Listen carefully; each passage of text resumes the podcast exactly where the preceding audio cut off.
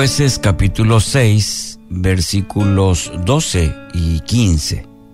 Cuando se le apareció el ángel de Jehová y le dijo, Jehová está contigo, hombre esforzado y valiente. Gedeón le respondió de nuevo, Ah, Señor mío, ¿con qué salvaré yo a Israel? He aquí que mi familia es pobre en Manasés y yo soy el menor en la casa de mi padre. Título para hoy, una cuestión una cuestión de óptica. Cuando Jehová se le presentó a Gedeón, este estaba totalmente desanimado. Hacía tiempo que los madianitas le amargaban la vida al pueblo de Dios. Ellos venían, saqueaban las tierras de los israelitas, se llevaban lo mejor de la cosecha. Y en ese mismo momento Gedeón estaba trabajando justamente para esconder el trigo eh, de los enemigos. Y aquí vemos el contraste entre, en primer lugar, el saludo del ángel de Jehová y la respuesta de Gedeón. El ángel, eh, fíjese cómo se refiere a Gedeón, hombre esforzado y valiente. Pero este joven israelita según la respuesta, ni se sentía ni valiente ni esforzado. Al contrario, solamente podía pensar en que su familia era pobre y que él era el último de la casa. Al igual que David, ¿sí? el mismo ejemplo de David, no sería la persona eh, escogida por la familia para cualquier proyecto importante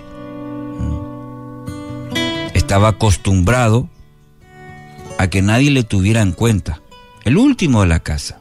Mm. El menos importante. Así se sentía Gedeón. Mirando entonces él mismo sus recursos, exclamó con toda naturalidad, ¿con qué yo salvaría a Israel? ¿Yo? ¿Yo salvaré a Israel? Y aquí uno de los misterios de la obra de Dios. Para tener éxito en los proyectos que Él nos propone, no es importante cómo nos vemos, ni cómo nos sentimos. Y mire que mayormente de esta manera reaccionamos todos, de cómo nos vemos o cómo nos sentimos, o cómo nos ven los demás. Pero mi querido oyente, lo importante es cómo nos ve Dios cómo nos ve Dios. Sara se veía como una anciana, estéril, sin perspectivas ya de engendrar hijos. El Señor la veía como la madre de una multitud.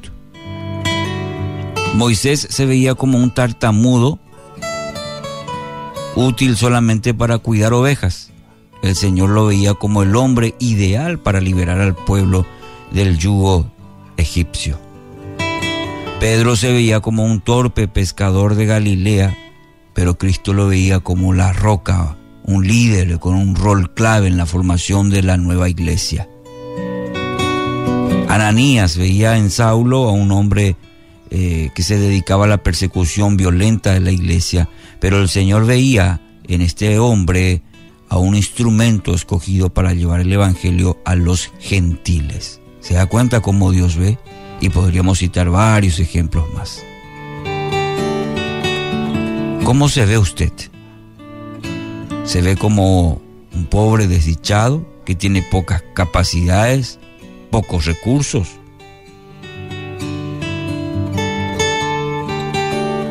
¿Cómo le saludaría al ángel de Jehová si, se le apareciera hoy? ¿Ah? Mi querido oyente, Tenga en cuenta que puede ser verdad que usted sea pobre, tiene pocos recursos. Gedeón, eh, en serio, era miembro de una familia pobre. Pero la dificultad no está en las condiciones que tenemos. El problema está en creer que estas condiciones y circunstancias limitan la actividad y los proyectos de Dios en nuestra vida. Pero déjeme decirle esta mañana, el Señor no ve nuestra realidad como impedimento para que eh, ponga en marcha sus planes, porque es Él el que hace la obra en usted, no nosotros, no usted. El ángel le dijo a Gedeón, ve con tu fuerza.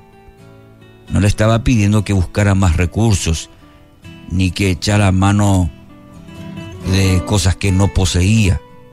Simplemente quería que pusiera su incapacidad en manos de un Dios que todo lo puede, en manos de, un Dios todopoderoso. Un siervo inútil en las manos de Dios puede ser un alma por demás, por demás poderosa, como lo vemos en toda la escritura. Y lo va a hacer también hoy en su vida, en el nombre de Jesús.